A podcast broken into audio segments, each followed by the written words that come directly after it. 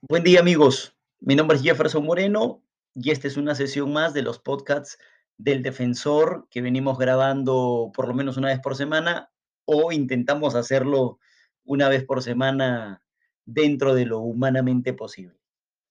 Y esta vez hemos querido tratar el tema de la defensa eficaz o como lo hemos titulado, ¿dónde está esa defensa finalmente?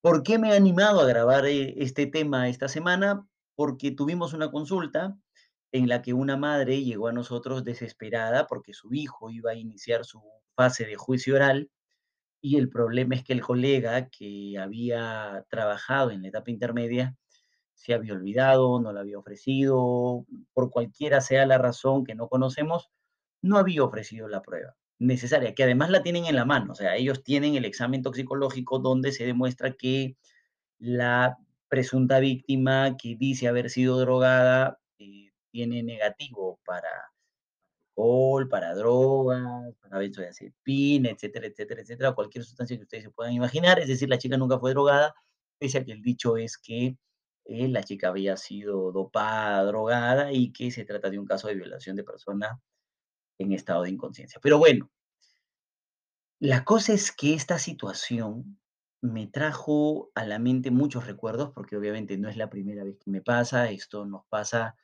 desde que ejerzo la abogacía.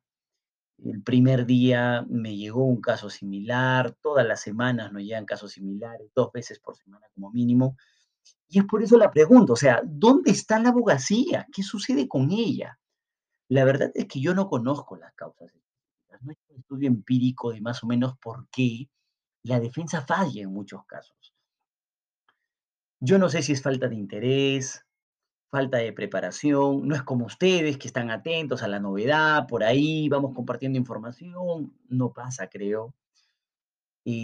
Yo no sé eh, si se trata de ver, de ver en el derecho un negocio más que una profesión, más que el ejercicio de la defensa propiamente, pero lo cierto es lo concreto es que así sucede, que en muchos de los casos la defensa no se ejerce de manera adecuada. Pero lo que es peor aún, es muy difícil que un órgano jurisdiccional, eh, ordinario o constitucional, reconozca que en un caso en concreto se ejerce de manera indebida el derecho a la defensa. Y eso sucede, creo, porque el Estado no es capaz de reconocer que a aquellas personas a las que les ha entregado el título a nombre de la nación, hoy el propio Estado reconoce que no ejercen de manera debida aquel título que ellos mismos le otorgaron. Pues pasa por ahí, pasa por ahí. Yo lo que les quiero dejar como reflexión es que los abogados dejamos de ser abogados cada vez que no nos preparamos. Los abogados somos más que simplemente oradores en una audiencia. En, mucho, en algunos o muchos casos nos convertimos en confidentes de una persona que está pasando por un vía cruces jurídico y encuentra o por lo menos busca en nosotros alguien en quien confiar o somos una especie de guerrero que estas personas escogen para sus batallas legales. Entonces, yo sí les quiero dejar como reflexión hoy día que pongamos todo de nosotros para poder hacer el mejor trabajo posible. Y quiero compartir con ustedes el extracto de una audiencia en la que yo tuve oportunidad de reclamar una situación de esta. Ya en un podcast de la siguiente semana, con mucho más tiempo, voy a explicarles un poquito cuál creo que es la estrategia cuando tengamos este tipo de casos, pero quiero que juzguen ustedes. Ustedes son los mejores jueces que pueden existir. Escuchen la audiencia y díganme si es que estamos frente a un caso donde la defensa ha sido eficaz o donde necesariamente hay una situación que tenemos que revisar que el órgano constitucional tiene que revisar, que el colegio de abogados tiene que revisar, por el amor de Dios, los colegios de abogados tienen que servir para algo más que regalar panetones a fin de año. O sea, para algo más que hacer fiestitas, ¿no? Para algo más que club campestre. Los colegios de abogados tienen que representarnos en la labor que ejercemos de abogados. No estamos para recibir panetones. Y esa es una labor que obviamente no se está cumpliendo. Comparto con ustedes esta audiencia que se realizó hace algunos meses ante el Tribunal Constitucional y por favor, sean ustedes quienes juzguen si es que eh, lo que estoy diciendo es correcto, es irreal, es falso o no. Así que ahí los dejo con la audiencia. Vamos a escuchar su informe del abogado Moreno, cinco minutos, y luego escucharemos el informe de la abogada Rocha, otros cinco minutos, y al final la intervención de la procuradora. En ese orden. Eh, señor abogado eh, Moreno, puede hacer uso de la palabra, cinco minutos, le escuchamos. Muy amable. Eh, señora Presidenta, señores miembros del tribunal, ¿qué sucedería si es que en un caso en concreto una persona es condenada en primera instancia, interpone recurso de apelación y una vez interpuesto el recurso de apelación nunca más tiene noticias de su recurso, la sala nunca le notifica lo que están tramitando, declaran inadmisible su recurso de apelación y para colmo agravan la situación de condena y amplían la pena de inhabilitación. Eso es lo que ha pasado con el señor Alex Ramírez.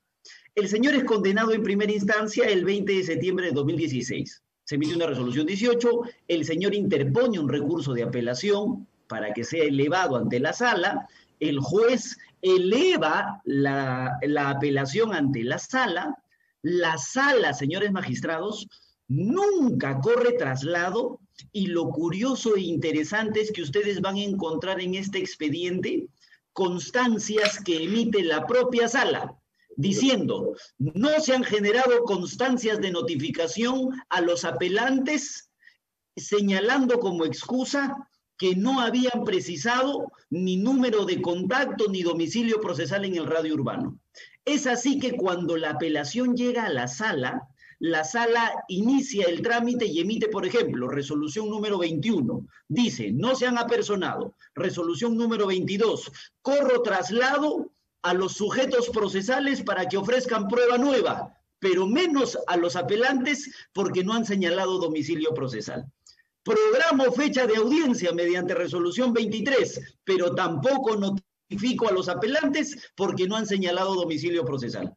Emito resolución número 24, la sala de apelaciones, declarando inadmisible el recurso de apelación interpuesto, pero no les notifico tampoco.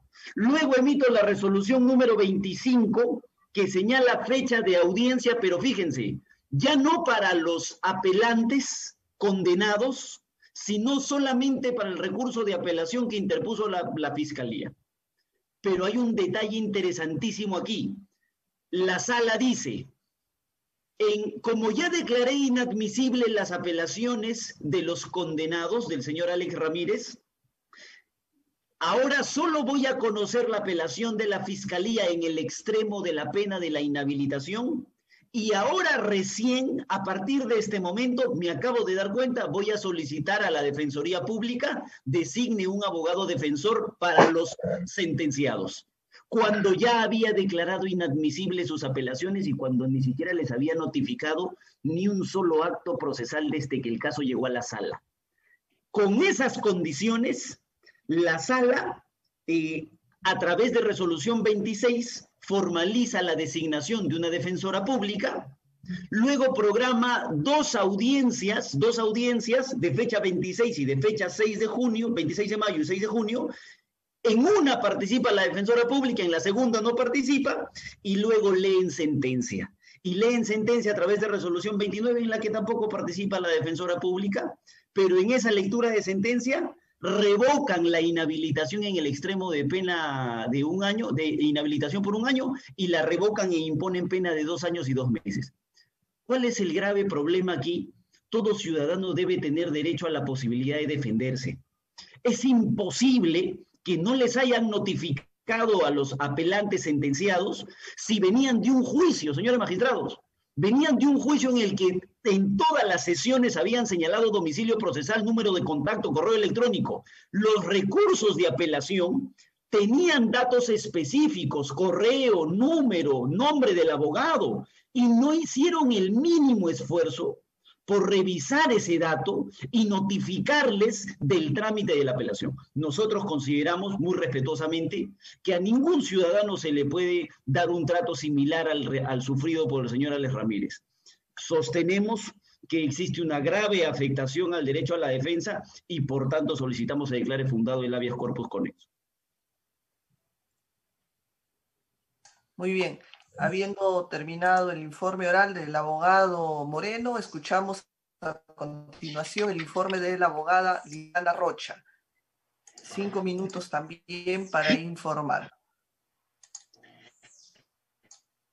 Bien, señores magistrados, voy a efectuar el sustento del recurso de agravio constitucional que hemos formulado contra la resolución número 10, expedida por la Sala de Apelaciones de la Corte Superior de Justicia de Ancash, eh, que es una sentencia, la, contra la sentencia de vista, que es la número 29 de fecha 7 de mayo del año 2017.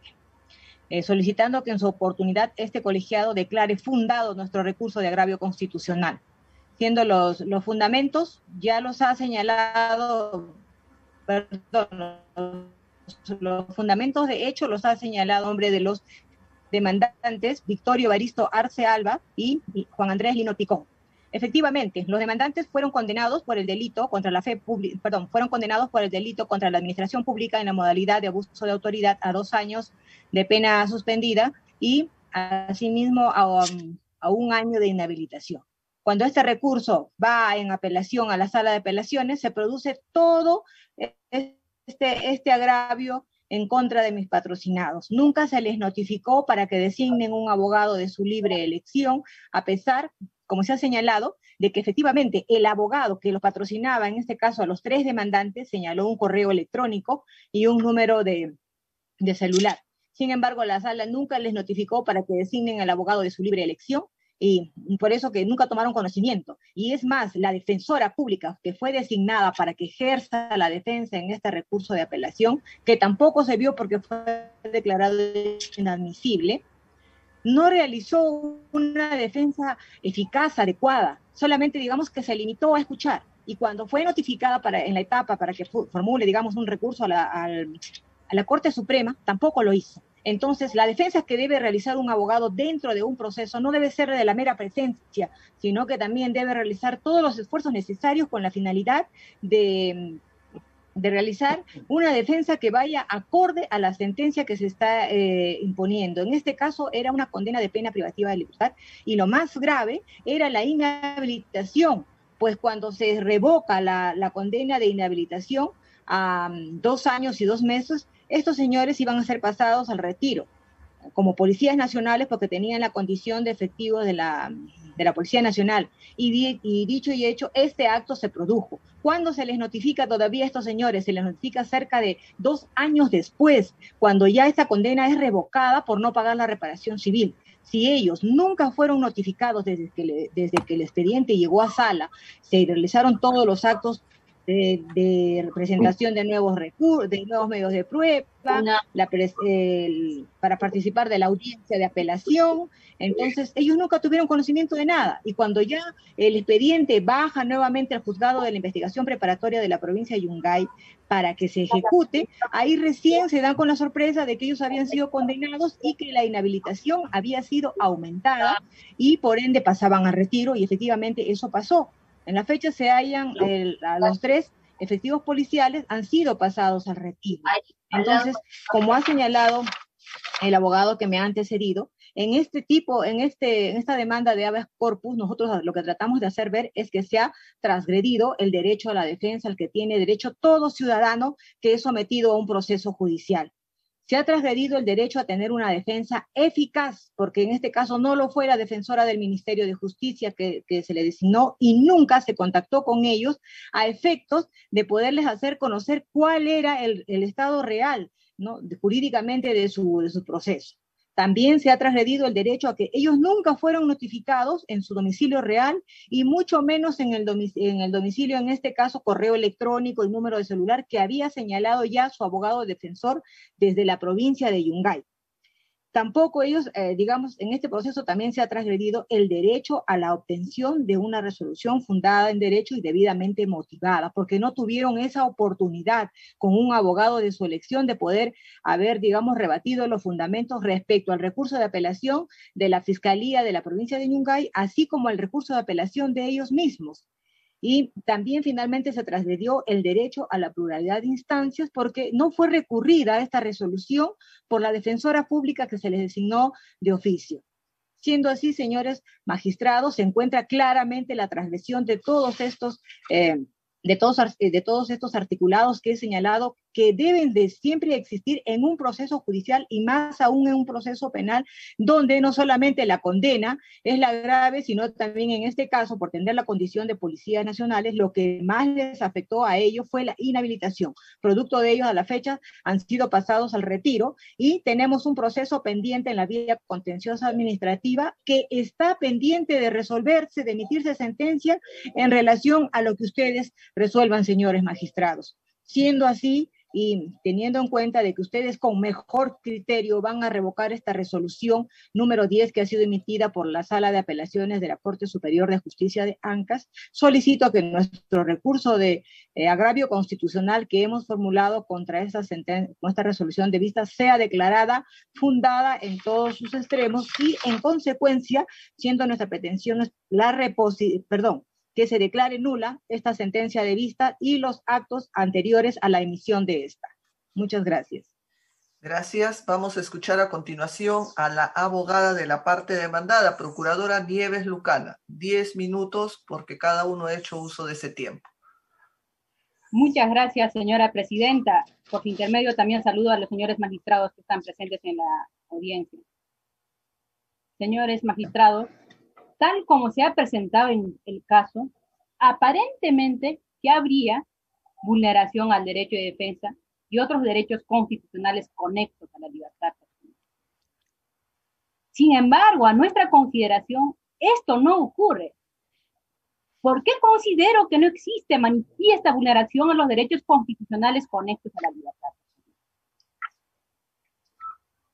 Les quiero contar completo la historia. ¿Qué sucede en este caso? En efecto, en primera instancia, a los seis beneficiarios, los tres efectivos policiales, le condenan por el delito de abuso de autoridad a dos años de pena privativa de libertad suspendida y con una, un año de inhabilitación. Y respecto del delito de falsedad ideológica, lo absuelve. Esta sentencia es recurrida tanto por los hoy beneficiarios, así como por el representante del ministerio. Este caso se llevó en, la ciudad de Yungay y no propiamente en Huaraz. Luego llega este caso a la sede principal de la, de la Corte Superior de Justicia de Ancash. Acá hay un detalle, señores magistrados, que quiero comentarles luego concluir por qué no existe esa alegación o los actos lesivos que ellos tienen. En el libro cuarto, sección de impugnaciones del Código Procesal Penal, encontramos entre ellos los recursos, recursos de apelación. Artículo 416 nos habla de preceptos generales de recursos de apelación. Entre ellos, en el inciso 1 dice qué recursos deben ser susceptibles de cuestionamiento vía recurso de apelación. Y el inciso 2 nos habla de una exigencia formal de este recurso de apelación. Y literalmente, señores magistrados, les rogaría que me permitan leer este extremo, porque para mí es trascendental eh, invocar esto para luego sostener que se debe desestimar este recurso de agravio constitucional. En el punto 2 del artículo 416 del Código Procesal Constitucional que dice, cuando la sala penal superior tenga su sede en un lugar distinto del juzgado, el recurrente deberá fijar domicilio procesal en la sede de corte dentro del quinto día, notificado con el confesorio del recurso de apelación. En caso contrario, se le tendrá por notificado en la misma fecha de la expedición de las resoluciones dictadas por la sala. En este caso, ¿qué pasó? En efecto, los beneficiarios, los tres han interpuesto recurso de apelación. Se les ha concedido recurso de apelación. Llegó a la, a la instancia superior. Ellos nunca se apersonaron a la sala, ni siquiera señalaron un domicilio procesal en, dentro del radio urbano de la, de la sala. Tal es así que la misma, una de las eh, defensas que intervino dice, después de dos años tomamos conocimiento. ¿Cómo es eso? Cuando uno interpone un recurso de apelación, ¿no tiene ese deber de hacer seguimiento? Tanto más la norma te obliga que tienes que apersonarte a la instancia. Por eso, señores magistrados, nosotros advertimos que un, un hecho objetivo atribuible al órgano jurisdiccional no existe. Por eso, este recurso se debe estimar. Sin perjuicio de ello, señores magistrados, yo solo quiero invocar un principio importante que existe en todo derecho, en este principio que existe en el derecho, el principio que nadie se puede beneficiarse de su propia culpa, o conocido como el principio de eh, nemo auditor propiam turpitudinem allegans. Incluso este Tribunal Constitucional, el expediente 34, 394-2013, cuando hubo una negligencia así manifiesta, declaró improcedente. También la Corte Constitucional Colombiana, una, una sentencia 122-2017, propiamente, ¿qué dice, señores magistrados?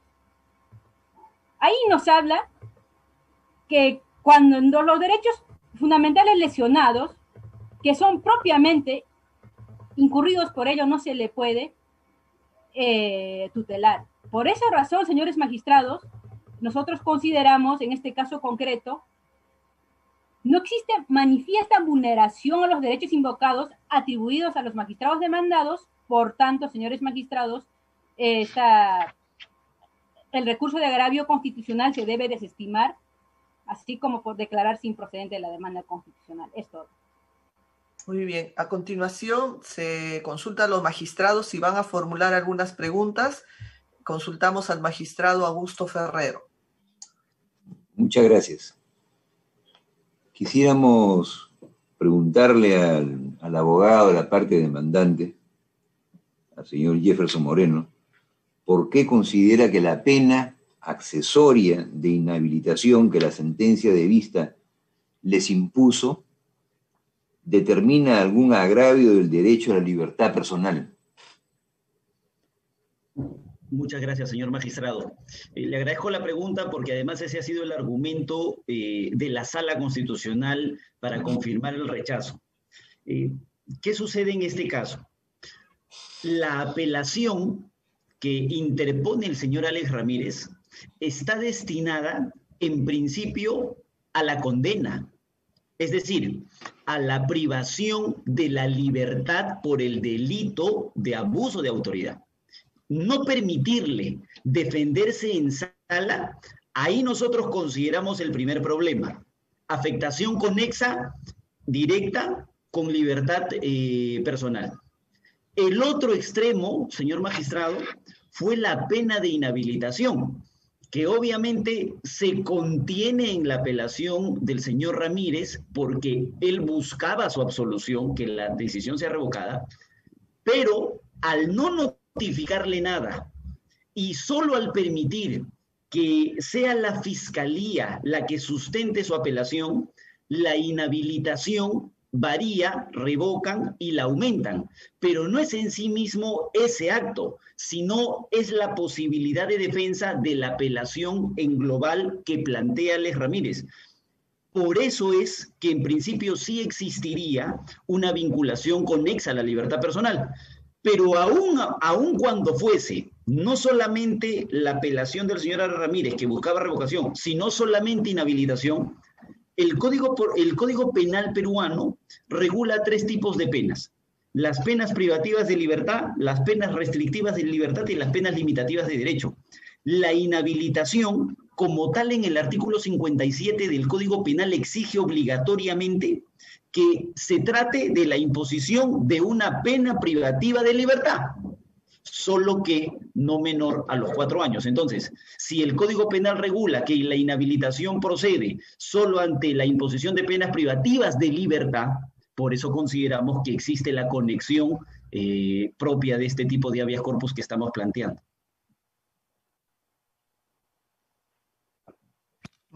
¿Alguna otra pregunta, magistrado? Correcto. Eh, a la abogada de la parte demandada quisiera preguntarle por qué motivo declararon inadmisible el recurso de apelación formulado por los demandantes.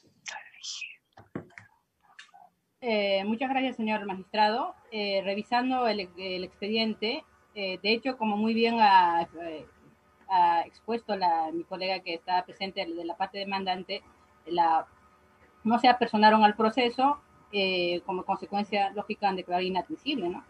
Es en aplicación no solo al artículo de, o sea, por la inasistencia, sino porque ellos nunca han estado, estado, estado presentes en la, en la instancia, no se apersonaron en la instancia. ¿Me permite, señor magistrado? Sí, puede, puede hacer uso de la palabra.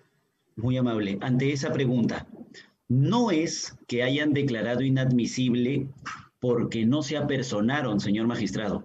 Declaran inadmisible porque convocan audiencia y verifican que en la audiencia no se encuentra presente el apelante Alex Ramírez.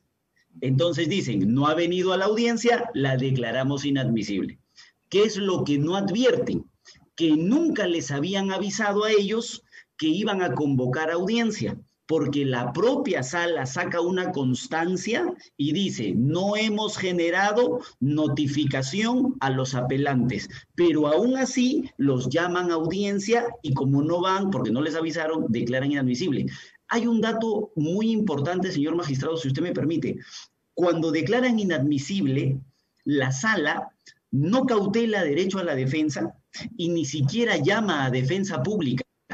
Pero fíjese, desde nuestra visión, la sala se da cuenta de su error y cuando en una siguiente sesión, ya habiendo declarado inadmisible la apelación de los condenados y solo tenía que ver la apelación de la fiscalía, en ese momento recién dicen, ahora sí hay que llamar a la Defensoría Pública y ahí empiezan y convocan. Porque si es que fuese cierto lo que dice la, señorita procuradora, de que el hecho de no presentar un escrito señalando un domicilio que sí existía, dicho sea de paso, con correo, número y todo, inhabilita tu participación, entonces, ¿por qué la sala después designa un defensor público? Ese es el problema, consideramos, en el caso, doctor. ¿Algo que quiera agregar la, la abogada de la parte demandada? Muchas gracias, señor magistrado. Lo que pasa es que ellos lo que están haciendo es, suplir la negligencia de, ellos, porque ellos tenían la obligación de apersonarse a la instancia y luego seguir todo el procedimiento. Lo que no han hecho, entonces, a la justicia constitucional están utilizando para que retroceda el caso, cuando su, su oportunidad tenían el deber y la obligación de apersonarse a la instancia, además no solo eso, hacer el seguimiento de su, propio recurso de apelación. Muy bien. ¿Alguna otra pregunta, magistrado? No, muchas gracias. Gracias, magistrado Manuel Miranda. Ninguna pregunta, presidenta. Gracias. Gracias. Magistrado Carlos Ramos. Eh, no, tengo, no tengo preguntas, presidente. Gracias, magistrado. Seguimos con el magistrado Eloy Espinosa Saldaña. Sí, voy a hacer unas preguntas. Gracias. Eh, para los dos abogados de la parte demandante, ¿esto es un caso donde negligentemente no los llamaron o es una intención de tapar errores de actos propios? Porque finalmente la discusión es, ustedes dicen no haber sido debidamente notificados, la procuradora dice que sí y que hasta tenían la obligación de haber, haber hecho un seguimiento del proceso. Pero yo lo que quiero es qué elementos me pueden demostrar dentro de los que ya he visto los actuados, pero en la exposición, para que mis colegas lo tengan claro, que les permite sustentar su posición, que esto no ha sido una cuestión de descuido y que ahora trato de cubrir mi descuido, sino que ha, habido una este, sistemática no casos. Yo quisiera que me conteste, no sé si la señora Rocha o el señor Moreno o los dos, porque después tengo una pregunta para la procuradora. Sí, si me permite, señor magistrado. Me permite. Ah, la, doctora, por favor. Las damas primero, doctor Moreno. Por supuesto, doctor. Bien, doctor. No es una negligencia de la parte en este caso demandante, porque cuando el abogado de los tres este, demandantes en su oportunidad formula el recurso de apelación contra la sentencia que los condenaba a, través del juzgado unipersonal de la provincia de Yungay, el abogado formuló recurso de apelación contra esta sentencia y en este recurso él no solamente consignó su correo electrónico, sino también su número de celular. Y en este caso tenemos en cuenta que el artículo 129 del Código Procesal eh, Penal establece de que las notificaciones también pueden hacerse vía correo electrónico o vía, digamos, vía telefónica. Y en este caso, ninguna de los dos tipos de comunicaciones se hicieron.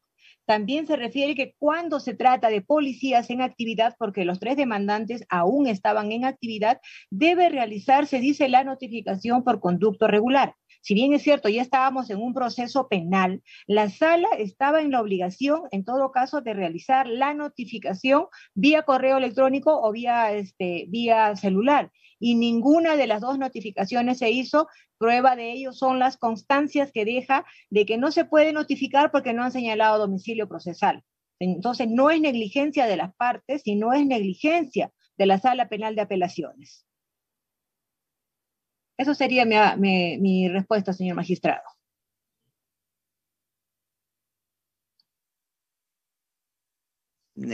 al abogado Jefferson Fer, eh, Moreno. Sí, señor magistrado. Note que estas personas venían de toda una etapa de juicio. Y cuando uno debate en la etapa de juicio, no solamente al inicio, sino a lo largo de cada sesión, uno debe acreditarse y precisar cuáles son sus datos procesales número de contacto, correo, domicilio físico, domicilio procesal. Venían de todo ese proceso y en el recurso de apelación que interponen, también vuelven a reiterar cuál es el correo, cuál es el número, quién es el abogado. ¿Cuál es el problema? Lo que le dice la señorita procuradora es, no, porque ellos tenían que señalar otra vez ante la sala un escrito de apelación señalando domicilio procesal en la sala. Es algo más o menos así. La sala verifica las actas de audiencia, la sala verifica el escrito de apelación, ve que hay un número, ve que hay un correo, pero dice no, no han presentado un nuevo escrito de apersonamiento ante esta sala, por lo tanto no, no les voy a avisar. Pero la cuestión para nosotros quizá se agrava un poco porque si finalmente fuese una especie de sanción la inadmisibilidad por la falta de precisión de domicilio, por la falta de presencia, ¿por qué después, por qué después la sala, solo cuando le toca la apelación a la fiscalía y después de haber declarado inadmisible la apelación de los condenados, recién llama a la Defensoría Pública. Finalmente no han señalado, pues no han señalado, no habría que llamar a la Defensoría Pública. Entonces, en realidad sí hay un domicilio, solo que se está prefiriendo, señor magistrado, en el peor de los casos, la forma frente al fondo, ¿no? La existencia de un proceso sin posibilidad de defensa. Por eso es que consideramos no se trata de una negligencia propia. Muchas gracias. Eh, con la venia de la presidencia voy a preguntar a la señorita procuradora eh, dos cosas. ¿No le parece a usted raro que haya, se haya seguido un proceso, que una de las partes haya desaparecido prácticamente el proceso y que teniendo en los actuados sin duda alguna referencia, direcciones y demás que podían haberse buscado? Segunda pregunta que le quiero hacer. ¿Cómo evalúa usted el comportamiento de la abogada de oficio que se convoca? ¿Realmente esa abogada de oficio los protege a sus contrapartes o está en un supuesto de indefensión? No va a una audiencia, no trata de descubrir cuál es la dirección de ellos. Entonces, quisiera saber su opinión sobre estos dos puntos. O sea, eh, eh, y, y bueno, la dejo para que pueda formular sus respuestas. Muchas gracias, señor magistrado. De hecho, hay buenos defensores públicos, así como hay malos defensores públicos. Eso es un tema que yo no puedo defenderlos a ellos. Ahora, respecto, ¿cómo es posible que el órgano jurisdiccional no haya advertido que las partes no estén presentes?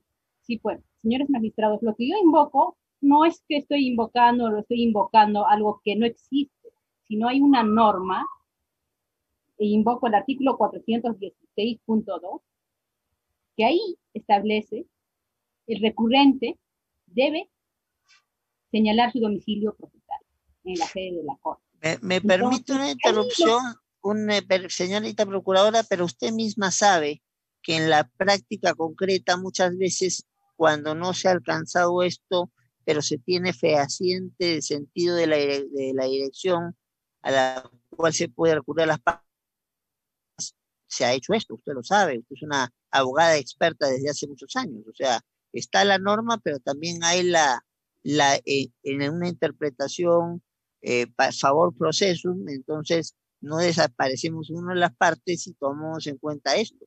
Usted sabe que esa práctica existe.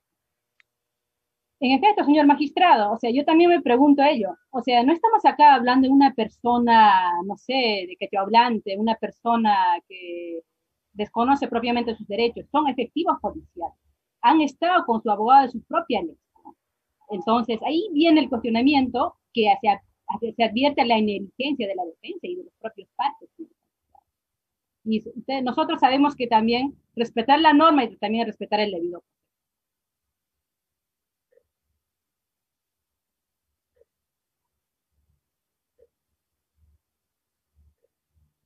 He terminado, señor magistrado. Parece que esas son las respuestas, muchas gracias. Sí, entendí que usted había terminado, por eso, o quiere decir algo más.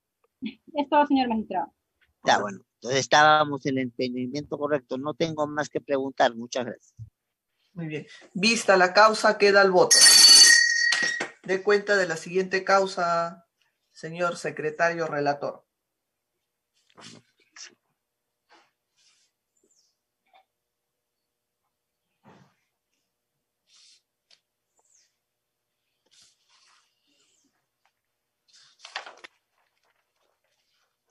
Causa número 27, expediente 1800-2019, proceso de amparo, iniciado por don Reinaldo Raúl Ramos Ramírez contra el Consejo Nacional de la, de la Magistratura, actualmente Consejo